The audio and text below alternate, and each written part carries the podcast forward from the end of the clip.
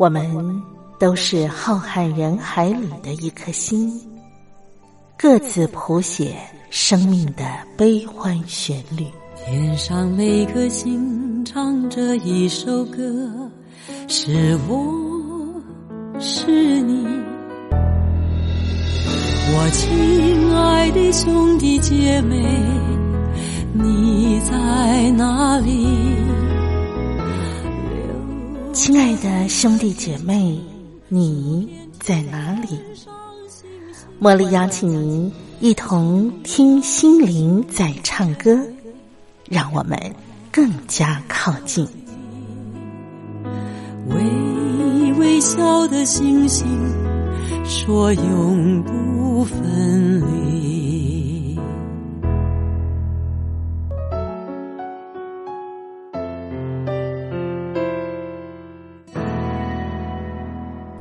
听心灵在唱歌的好朋友，您好，我是茉莉，在台北问候您。啊，好快啊！二零二零年已经进入到六月份了，今天呢也是六月四号。从一九八九年之后，每年的六月四号就是一个特别的日子啊。那么，呃，在当年。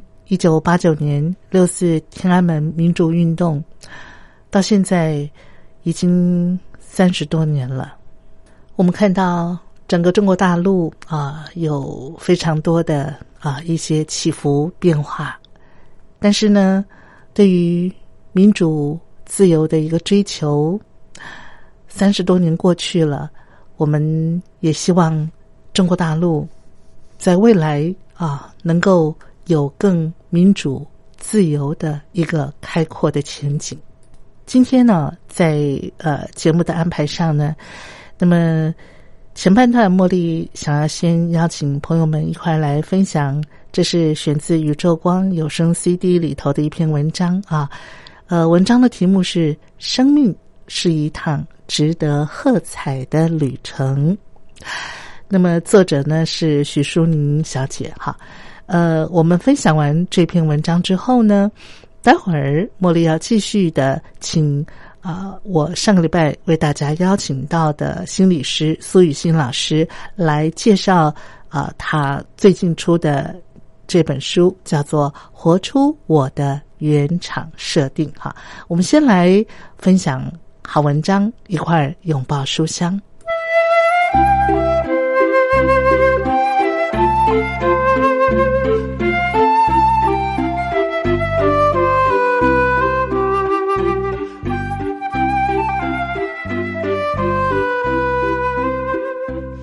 与书为伍就是幸福，欢迎收听《拥抱书香》。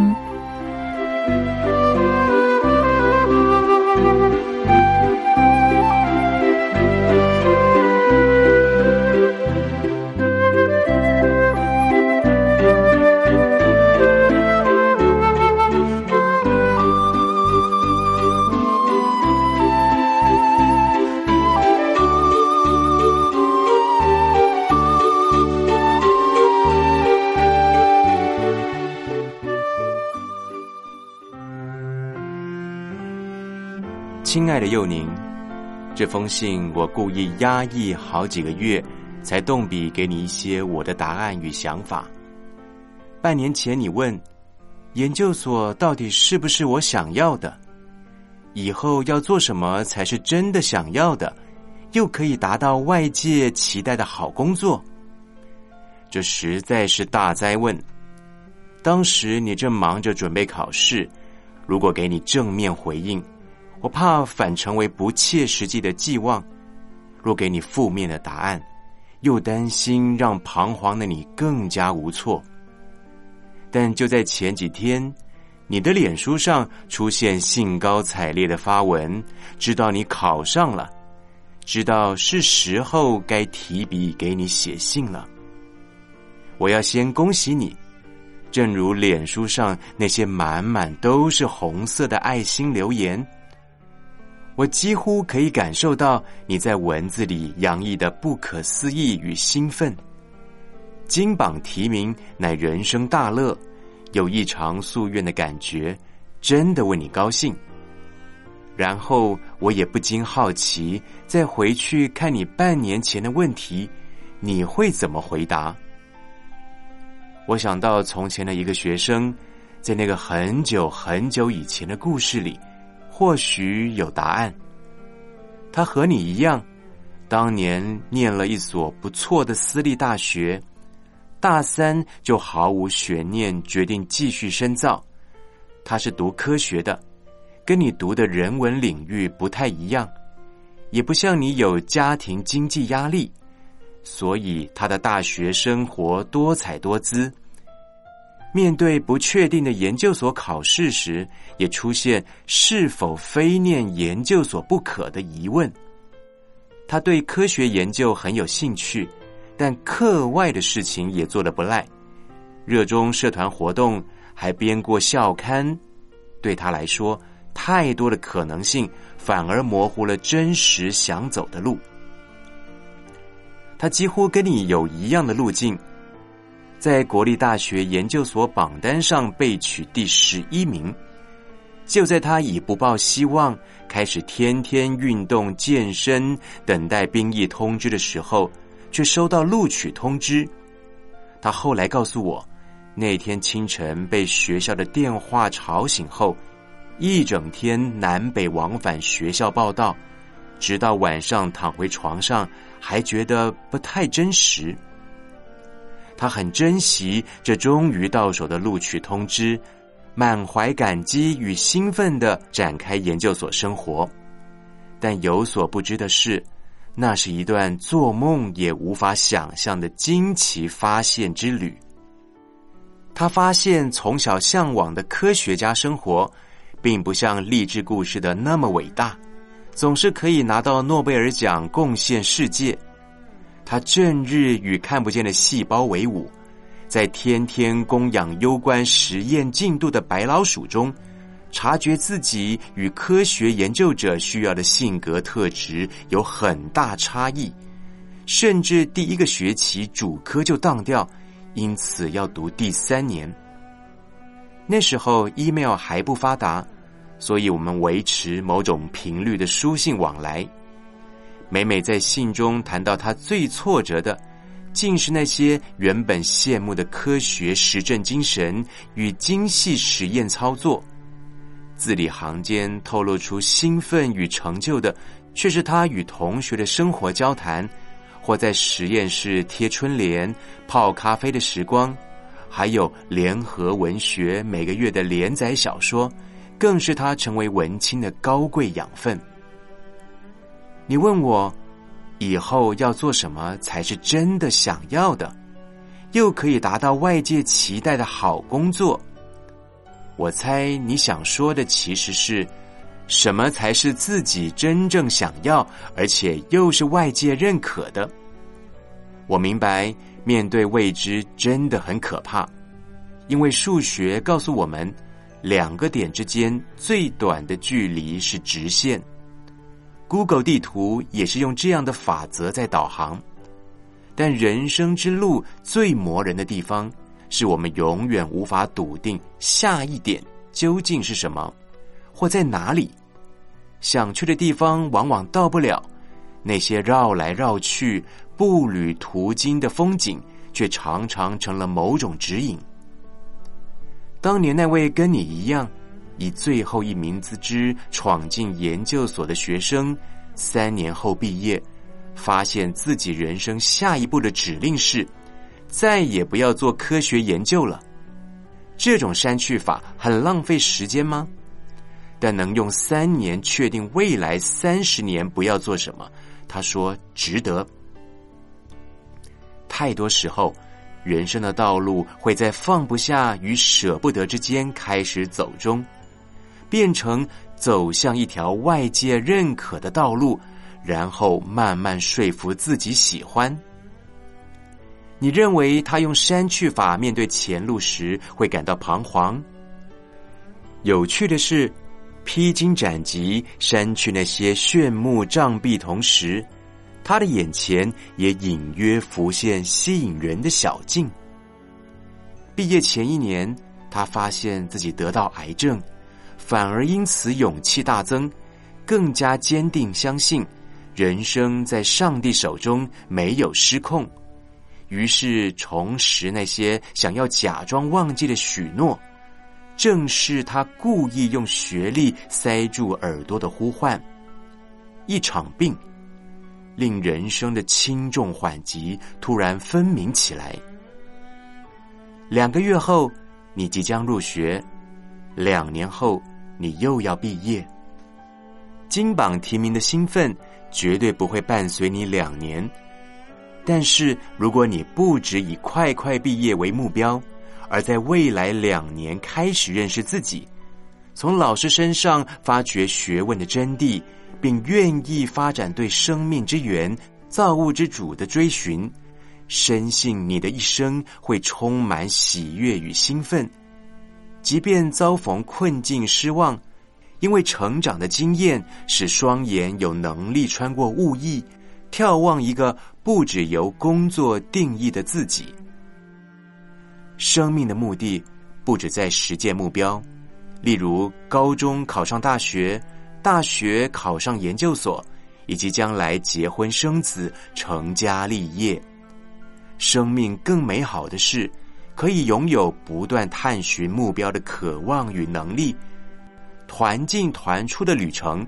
可以让旅客依序在每个表列景点拍照打卡，但人的一生绝非到此一游，值得你尝试一趟自助旅行，而你其实已经启程。关于很久以前那位学生，如果你有认真上我的课，应该觉得很熟悉，似曾相识。正如你知道的。他从学校毕业后就告别科学，迈向成为基督教神职人员的道路。看似风马牛不相及，却毫无违和的成为现在的他。也正如你所猜测的，那个人就是我。希望二十年后，你也有一个自己的故事，能说出什么才是你真的想要的。而那些你口中的外界，也会因此再次向你喝彩，那远比如今恭喜你考上研究所更令你满足。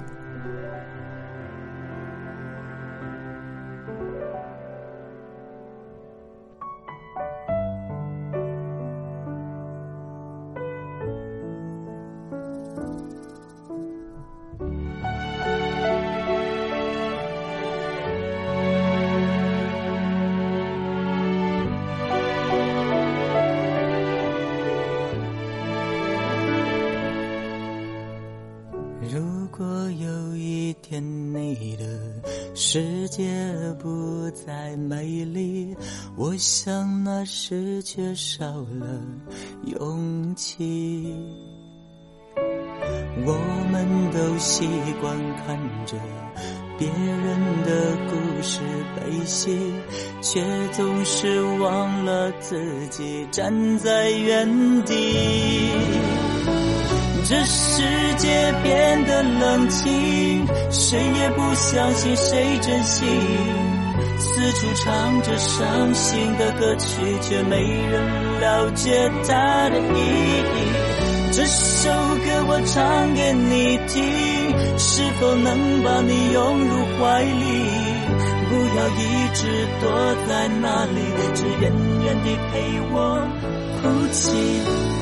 我和你或许都该卸下防备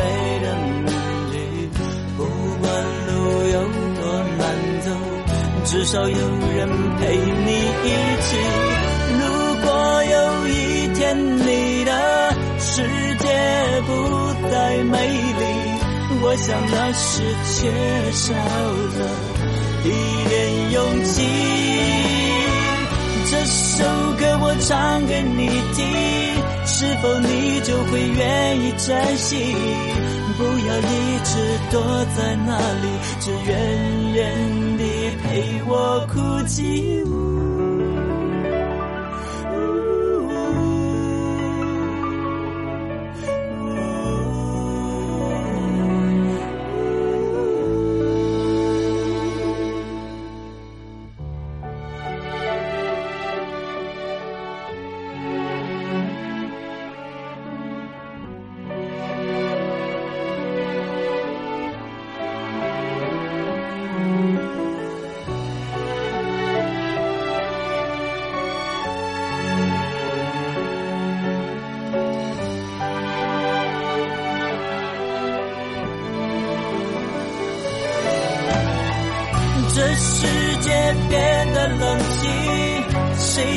相信谁真心，四处唱着伤心的歌曲，却没人了解它的意义。这首歌我唱给你听，是否你就会愿意珍惜？不要一直躲在那里，只愿愿你陪我哭泣。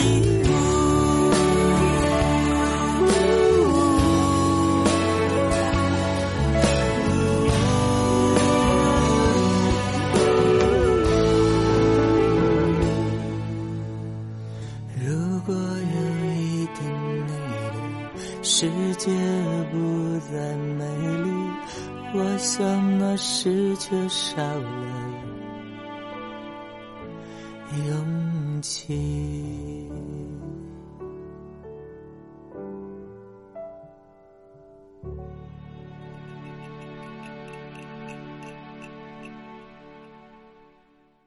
茉莉呢，在上个礼拜啊，为所有的听众朋友访问一位心理师啊，他是啊苏雨欣老师。那苏老师呢，最近出了一本书，叫做《活出你的原厂设定》。这本书最主要是教会我们所有的朋友啊，怎么样认识自己，怎么样接纳自己。在完全接纳自己的时候呢，我们才能够活出自己的光彩啊！今天呢，我们就是要请苏老师进一步的来教我们大家怎么样活出自我的光彩。让我们欢迎苏老师，苏老师好，茉莉姐好，所有听众朋友大家好。上个礼拜苏老师呃，从书的介绍里头告诉我们大家，我们每个人呢内在都有光明面，也有阴影面，我们通常。都会比较着眼在我们的光明面了，大部分的人哈，当然也有少部分的人是，呃，永远都看自己的阴暗面哈。那他这样子活起来，老实说也是蛮辛苦的。可是这些可能都是因为从小成长的背景啊，我们的主要照顾者对于我们的一个评价，对啊，所呃，让我们在内心的呃呃怎么讲，就是形塑出来的一些信念跟价值观，是的。那这些价值观呢，就会影响到我们的每个人呃的一个生活，每个人看待外界世界的一个视角，甚至会影响到我们一生的命运。嗯，是。那老师出的这本书《活出你的原厂设定》，就是让我们能够很清楚的看到我们的盲点，看到我们的误区，然后进而把它辨识清楚、厘清了之后，我们看到。我们每个人其实都有自己的天赋礼物，没错啊。那好好掌握自己的天天赋礼物，我们就能够活出自己的光彩嘛。是。所以今天呢，我们要进一步的请老师啊，来教我们所有的听众朋友，怎么样活出我们的原厂设定哈。那活出我们的原厂设定，是不是就像我刚才讲的，就是我们要先认清自己的天赋礼物是什么，对不对？嗯，没错。老师在你接。处的一些个案来请你做心理咨商的朋友，对，有没有朋友说老师，我觉得我很糟糕，嗯，我看不出我呃有什么天赋，对对对对对，有没有这样子的人啊？有，还蛮多的，还蛮多啊。通常大家都是对自己概念很模糊嘛，哈，或者是说他不认为他擅长的事情是天赋，因为他可能周围的人也告诉他这算什么。这个就是下人在做的事情，你会做有什么用？哈，像我要举一个例子，就是我的一个个案，嗯，他也是呃，因为职涯上面遇到一些状况，所以想要来咨商，哈，然后我也是带他探索说，哎，你的天赋是什么？哈，天赋呢，其实很简单，它有两个元素，就是你喜欢做的事加上你擅长的事，只要这两个元素。都符合就可以喽，不管这件事你妈妈喜不喜欢，你爸爸喜不喜欢都没有关系。重点是只要你喜欢，只要你擅长，那个就是你的天赋，而且非常独特的天赋。嗯，他没有高贵低贱之分。嗯，那我这个个案呢，他就。啊，想了半天哈，因为他的爸妈希望他做一点比较体面的工作哈，所以他好像很努力的去考了一些试，然后就进了一个看似蛮体面的公司做事。嗯，可是他做起来非常痛苦，甚至他要上班之前都会做噩梦。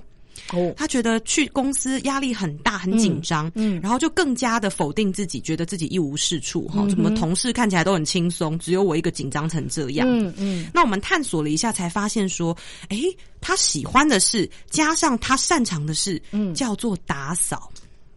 哦，然后他的父母完全否定他这个天赋嘛，就觉得这就在家里每个人都会做的事，你会打扫算什么？哦可是当我开始跟他讨论打扫这件事，我发现他很有一套。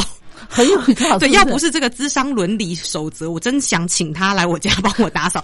你知道他是非常懂那些什么剂可以去掉霉菌呐、哦什么东西可以洗洗衣服上面咖啡渍啊，什么麻辣锅渍，他都知道。哇他很喜欢搜集这样的生活小智慧。哦，可是没有人觉得他这件事是是嗯值得拿出来讲的。哦，对，大家觉得打扫好像是一个不是很高尚的工作。嗯嗯，结果经由我们讨论之后，他筹备了一年。他再来找我的时候，他跟我说，他已经成立了一个网络居家清洁公司，赞呐，他是老板了，你知道吗？而且他自己还是去帮人家打扫，他没有因为他老板他就不做，因为这件事就是他喜欢做的事。是是是，他看到那些墙角的霉菌被这样清下来，然后那个主人惊讶的表情说：“哇，卡了十几年，你竟然可以清掉的时候，他觉得这就是他人生的直至。而且很有成就感，对不对？对，嗯，所以每个人的成就感都在不一样的地方，然后不要因为你。成长的过程，有人贬低你喜欢做的事情，哈、嗯嗯你就放弃它。嗯所以这本书，如果你现在正在呃在职场上有一些困顿，哈、有一些不知道自己的方向，也可以用它来。它有几个步骤，可以帮助大家去找。哎，你从小到大哪些事是你最擅长的？哪些事是你最喜欢的？哦，在老师的书里头啊，关于怎么样活出啊我们这个自己的原厂设定，然后活出自己的光彩的时候呢，老师书里头有一有一个篇章叫做“为什么我们不敢活成我自己” 啊？哎呀，老师您这句话呢，可能刺痛了很多人啊。是比方说呢，有些人就会说。没有办法啊，我爸妈就是希望我怎么样啊？对我如果不这样的话，我不是不孝嘛哈，辜负我爸妈辛苦的栽培吗？是哈是哎，很多人是因为这样，所以他对放弃了他心中的那个梦想，比方说他想要跳舞，他呃想要画画，对，或者是说。啊、他呃，这个就像你刚刚讲的，想想要打扫，嗯是不是？是所以所以呃，这样子的话，很多人会觉得，我我我我我不能够忤逆父母啊，这这会是一个很大很大的枷锁、哎，没错，嗯哦，我很感谢茉莉姐提出这一点哈，因为这也是我很多读者的一个困扰，嗯因为他们会觉得说，哎，活出自己好像是一个很任性的行为，好像是一个我管别人我开心就好的一种行为哈。嗯其实恰恰相反，就是我们还是要去观察。人的一生中，我们会需要哪些东西？我们除了需要去活出自己、追求自己想要做的事情之外，我们也需要有重要他人的关系，比如说跟你父母保持一定的关系，是然后找到一个可以呃跟你互动沟通很好的伴侣，或者是有一些亲子的关系。嗯嗯所以我们人有一点像。刺猬，你知道吗？就是嗯离得太远又觉得很冷，有吗？然后两个太靠近又刺痛彼此，哈。是所以我们都一直在找那个平衡点。那这本书也有引领大家，就是绝对不是要你做一个。好好乖小孩就永远听父母的，也不是要你一意孤行，就只去做你想做的事，然后把其他人都抛下。哈是我们反而第一步骤先找到你自己的想发挥的天赋、想发挥的职位的时候，第二步骤好好的学习沟通，嗯跟你重要的对象、重要的他人去好好沟通。嗯那当然，如果这个人不重要，他只是个网友，他只是个路人，嗯他对你讲什么就更不需要在意了哈。只是是很多人还是很在意这些旁人说的话。嗯那这些你在意的人，我们要怎么样跟他表达？哎、这个是我的梦想，这个是我的需求。好嗯嗯那这个也是一个学习的功课。嗯，还有，我想可能有些听众朋友啊，可能老师您接受的一些个案里头，也会提出同样的一个疑问，就是说，是我很想活出我自己啊，但是我活出我自己，那个没有办法养活我自己啊。我的父母是亲还会用这个来要挟我说：“ 你看，你看，你那边画一画一辈子，你就是一饿饿一辈子。”哈，好，很多人会困于这样子的一个这个漩涡里头。是是是，所以现实的环境再三考量之下，他还是没有勇气活出自己。嗯嗯。这也是一样的答案哈，就是我们绝对不要去找那种很偏激的答案，因为我们人生追求的是一个平衡。嗯，就像你找到了你的天赋之后，哎，你发现，哎，这个天赋目前还没有办法养活我，哎，这个也是首要考量，对不对？我们的生理需求，吃喝拉撒睡，一定是我们首要要去照顾的部分。所以很多朋友也是说，心理师，你这样是叫我把这个工作赶快辞吗？这样我也觉得很可怕哈。我绝对不是要大家马上把工作辞掉，甚至虽然这份工作你做的不是。很开心，但是你要在工作之余，其他的时间开始投入你天赋，就算一开始不赚钱也没关系哈。但是要让你的生活中有你这个天赋的存在，嗯，你这个人才会越来越有活力。否则等于你就是被工作压垮哈，你要找到这个平衡点，而且要让这个天赋慢慢去发生。因为有的时候我们天赋没办法让我们赚钱，很有可能是因为我们很少有机会好好磨练它，嗯，它还没有够成熟嘛。是对。那现在的世界其实比过去已经。多元非常多，就是你在已经不会有人觉得艺术家一定就是穷光蛋哦，是。很多艺术品卖的贵三三，对不对？所以呃，比如说你可以学习怎么行销啊，现在行销也是大家都自媒体了，你只要有网络就可以行销自己。是，所以如果你真的够爱这件事情，他一定可以帮你赚钱，这是我很深的信任。我们现在跟以前真的不一样，而且现在有个名词嘛，叫做斜杠人生，是。啊，你不一定你这一天二十四小时永远就是这个角色。对，哈，对对，你可以有，对，你可以同时啊，你既是像呃广播节目主持人啊，你也是一个这个这个啊学生，或者是啊你也是一个咨商师这样子啊，对，就是你可以拥有不同的身份角色。我我一直想到一个例子哈，因为我小时候很爱吃嘛，啊，到现在还是很爱吃，我也是，所以我我妈妈小时候就会常常嫌我，就说你这样吃越吃越胖，只会吃有什么用？这样子哈，所以就会让我觉得吃东西好像就是一个。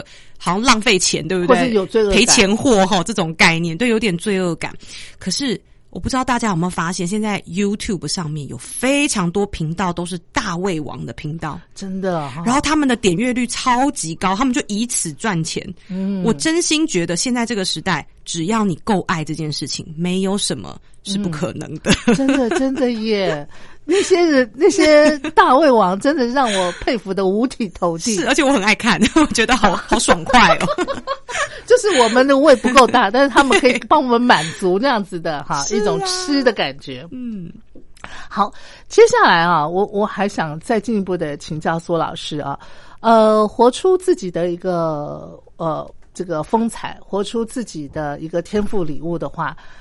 很多人呢会困于，就是说，呃，现实的考量啦，哈啊，或者是说呃父母的期待了，哈，嗯，还有一种人哈，我不晓得老师您呃周边啊，或是您接触的个案有没有这样子的朋友，就是说，他对于目前自己的工作呢，嗯，非常的不满意，嗯，老板他也嫌，同事呢他也骂，但是呢。他就是不离开他的工作。是。你问他说：“你既然工作的这么辛苦，或者是这么痛苦，哈，那你就换一个工作嘛。”对。可是当我问他说：“那你对什么呃在坚持什么？是吗？”对对，你在坚持什么时候？他他就告诉我说。答不出来吗？对我也不知道哦。OK，那碰到这样子的朋友的话，我相信这样的朋友，嗯，不是少数，就是常常每天抱怨自己的工作，但是他又不离开自己的工作，哈。对于这样子的朋友，老师，您嗯有没有什么样的一个建议，或者是说？嗯，有有什么样的看法？OK，这个可以分两个层次来讨论哈。比较表面上的一个层次，都是就心理学来看哈。表面上的一个层次就是，就算这个环境再糟糕，你一旦习惯了，嗯嗯，就会形成你的安全感。所以那就是他的舒适圈。是是，就算旁边人看就是啊，一点都不舒适啊，他自己就会。就算他意识觉得痛苦，可是他潜意识就会觉得我习惯了，还能遭到怎么样呢？就算再糟，我都知道会发生什么。就像很多被家暴的人，他很难离开，哈，也是在这样子一个很比较扭曲的安全感下面，然后，继续待下去。那再深一点去讨论到为什么会有这样的心态的时候，就跟自我价值非常有关。哦，比如说像被家暴，或者是你待在一个很烂的工作却离不开，通常都会有一个信念是我没有办法找到更好的。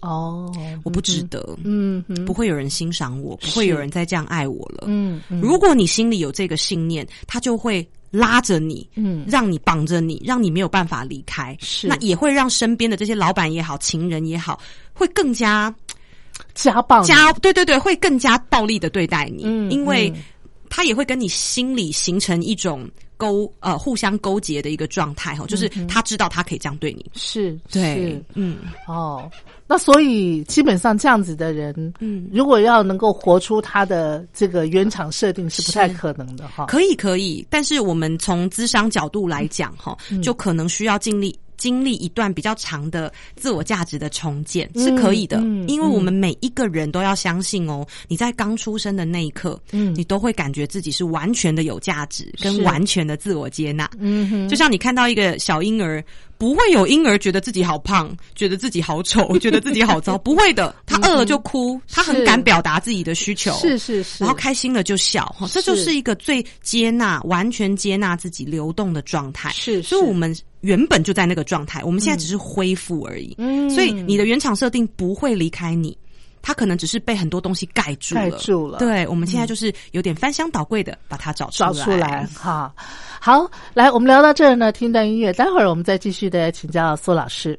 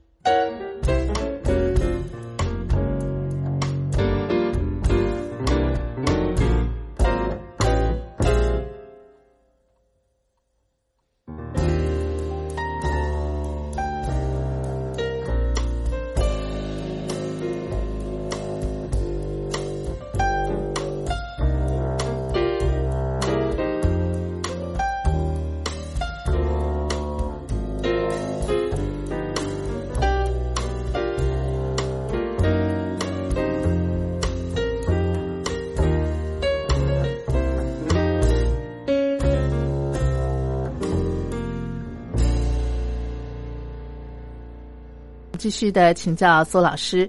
呃，在呃最近呢，苏老师啊，他写的这本书《活出你的原厂设定》啊，那这本书呢已经呃上市了，所以朋友们对于怎么样活出自己的啊内在的这个光彩，怎么样能够完全的接纳自己，怎么样能够认识自己内在的光明面跟阴暗面，如果你还是觉得有点这个懵懵懂懂，不是很清楚的话呢？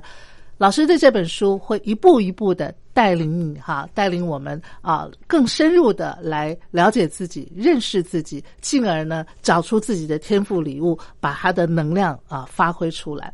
那最后呢，我想要请苏老师啊来啊教我们所有的听众朋友啊一些练习哦，好，好不好？嗯，那我想啊，第一个呃练习还是就是呃，先请老师来教我们的，就是嗯，我们。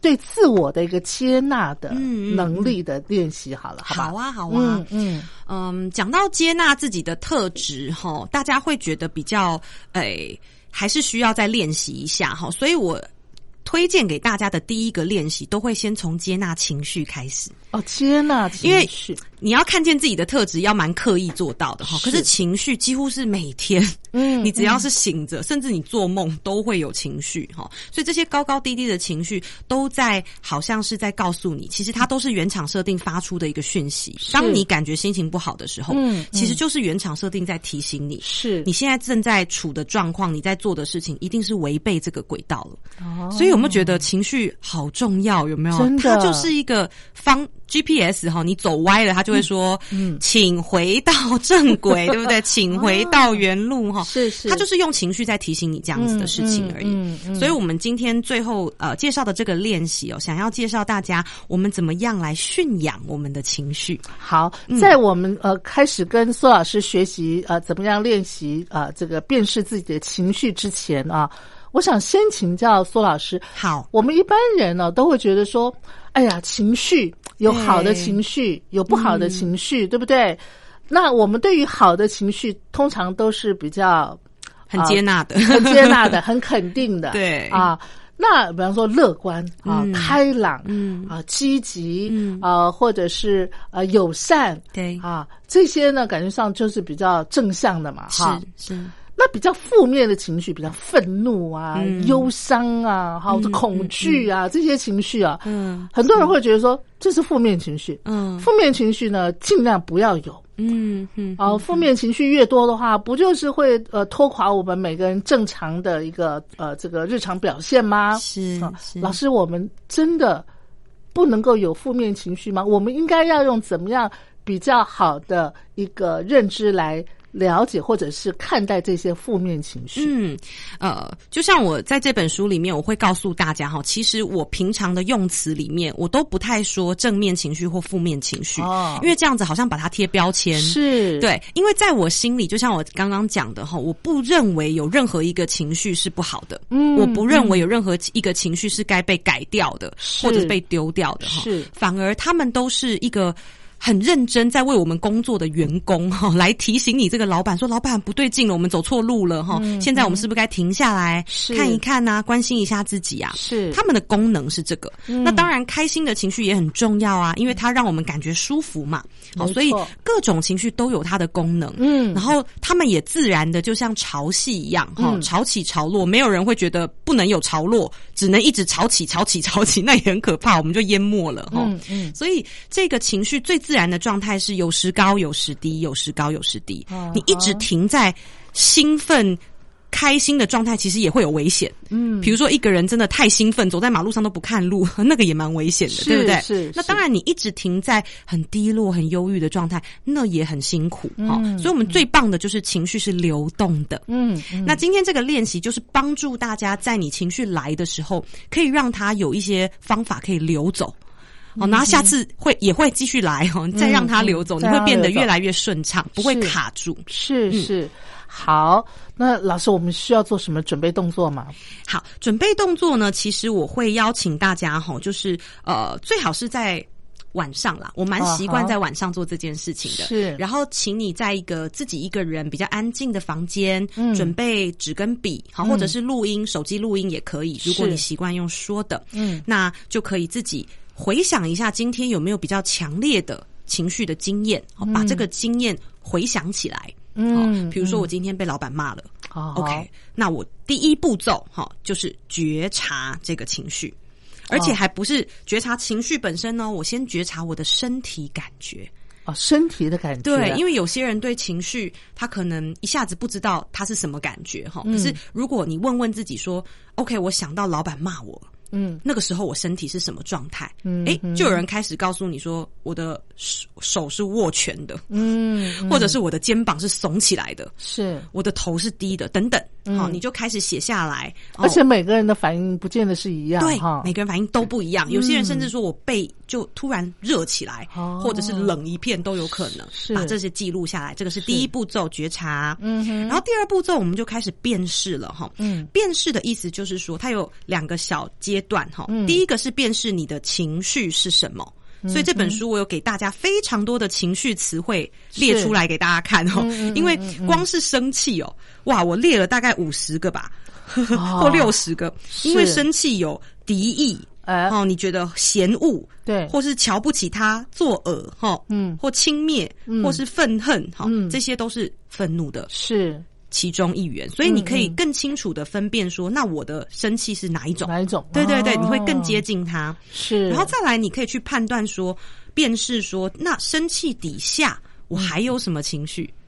哦，有的时候生气只是一个表面的情绪哦，是他也许在告诉你说，其实我觉得很委屈，哦。其实我觉得不公平，我觉得很难过，等等。好，你就把这两个部分写出来，这是第二步骤。嗯嗯，那接下来就会到第三步骤，哈我们就要来接纳我们的情绪了。嗯。有点像是你在对你的好朋友说话一样，哈。这个情绪，如果你了解他是来帮助你的，嗯是。你就不会想要赶他走了，哈。你知道他是来陪伴你的，所以你是在对你的自己的情绪在说话，对对对对对。就有点像是这个方这个方式很好处，就是说你不等于你的情绪，啊，就等于把自己抽离出来对，变成观察者哈、嗯然后你观察到你有这样的情绪，是，所以你就可以告诉这个情绪说：“哎、愤怒，我看见你了，嗯。哇，那。”很对不起哦，我过去曾经逃开你，或者是嗯责怪你的出现，嗯但是现在呢，我愿意好好的面对你。嗯那也邀请你跟我说说话好吗？好、嗯你可以试图对你的情绪散发这样的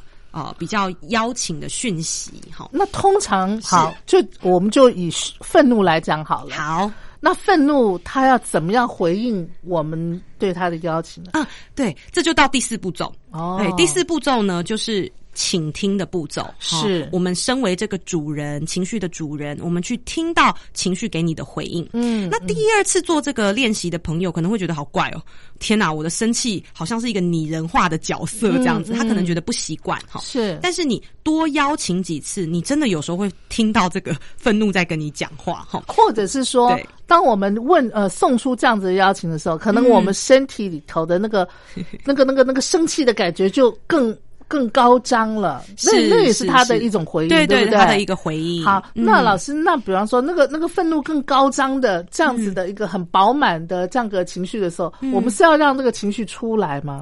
我们可以让它出来没有问题，但是我们要选择安全的方式，是不会有后果的方式，是像写日记啦，或者像我就是会打字。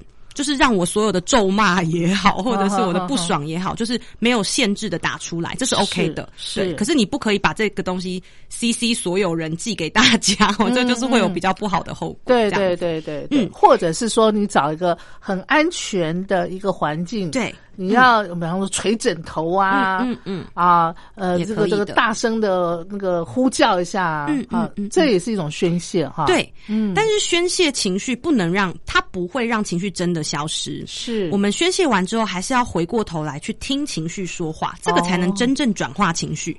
否则，很多人都会说他捶枕头越捶越生气，好像没有什么帮助。那捶完了嗯以后，我们回过头来可以听到那个情绪要说的话吗？有可能你在捶枕头的时候，就是情绪在说的话。哦，比如说，你会说他怎么可以这样对你？老板怎么可以这样说我们？对不对哦？这也许就是情哦绪想要讲的。是是对是，好，好，那第四步骤呢，请听哈。嗯呃，我书上有写五个问题，是你可以让这个情绪变成第一人称来回答这五个问题，这个好好玩，我很喜欢这个步骤。啊好，比如说，呃，你问一下你这个生气，哎、你什么时候会出现在主人身边？主人就是我嘛，哈、嗯嗯那他可能会回答你说，有人对你不好的时候，哦我就会出现。哦哦，然后你出现主人身边的时候，主人会有哪些表现呢、啊？嗯主人就会臭脸，或者是就不理他等等。是好，是然后最后一题就是说，哎，那你你觉得你的出现是想要帮助，想要告诉主人什什么？对，那也许这个愤怒就会告诉你说。你不需要这样被他对待，你值得更好的对待。好、也许你的愤怒会这样告诉你，每个人不一样。好，那个没有关系，就让你的情绪自己来说说看。是是好，那最后一个步骤就很简单哈、嗯等于说刚刚你听见了你的情绪，哇，这么真心的回答之后，嗯你也要写一封信回给他。哦，就是驯养你的情绪，这是步骤五哈。是。像我这书里面，我是针对我的嫉妒哈，我以前非常容易嫉妒别人，一比较就会很不舒服的那个状况。然后我最后呢，用了这篇文章感谢我的嫉妒，是。对，然后我自己写完了这篇之后，哎、我就可以感受到那个嫉妒消融了，而且我可以感受我的嫉妒一直站在我这边，是。帮忙着我。是。好的，如果听众朋友你想要比较仔细的了解啊，怎么样去辨识自己的内在的情绪，怎么样去接纳自己，怎么样慢慢的找出自己的一个自我自我的天赋啊，然后活出你天赋的光彩的话，那苏老师啊，他的这本《活出你的原厂设定》里头都有非常详细的一个引导的步骤，一步一步的带领我们啊，来更靠近我们自己的内在哈、这真的是一本很实用的书籍，也非常非常感谢苏老师今天来到节目当中给我们的分享。我想啊，即使你现在手边没有这本书，你透过苏老师的分享呢，哎，也能够呃感觉上心里头有满满的收获。感谢舒老师，谢谢您，谢谢茉莉，好拜拜。拜拜。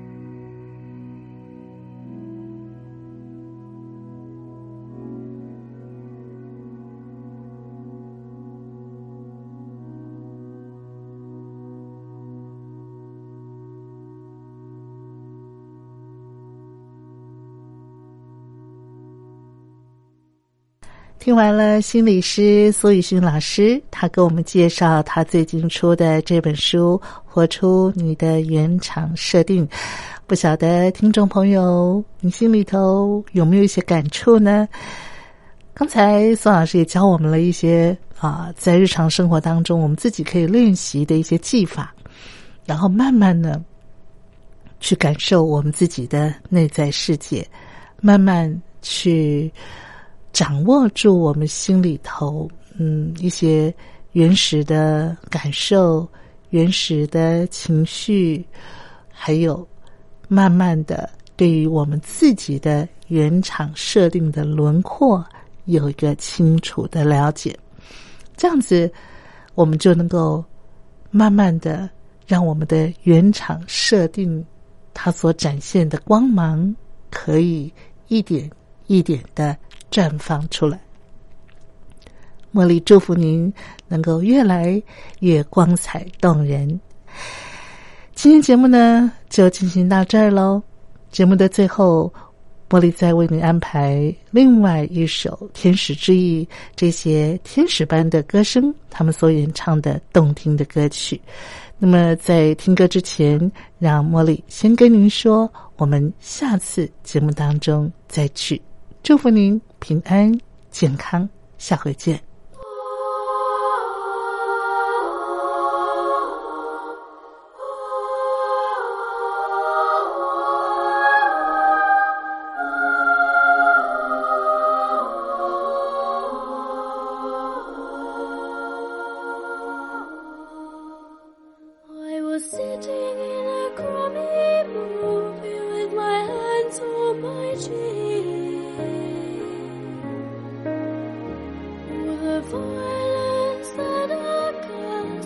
like we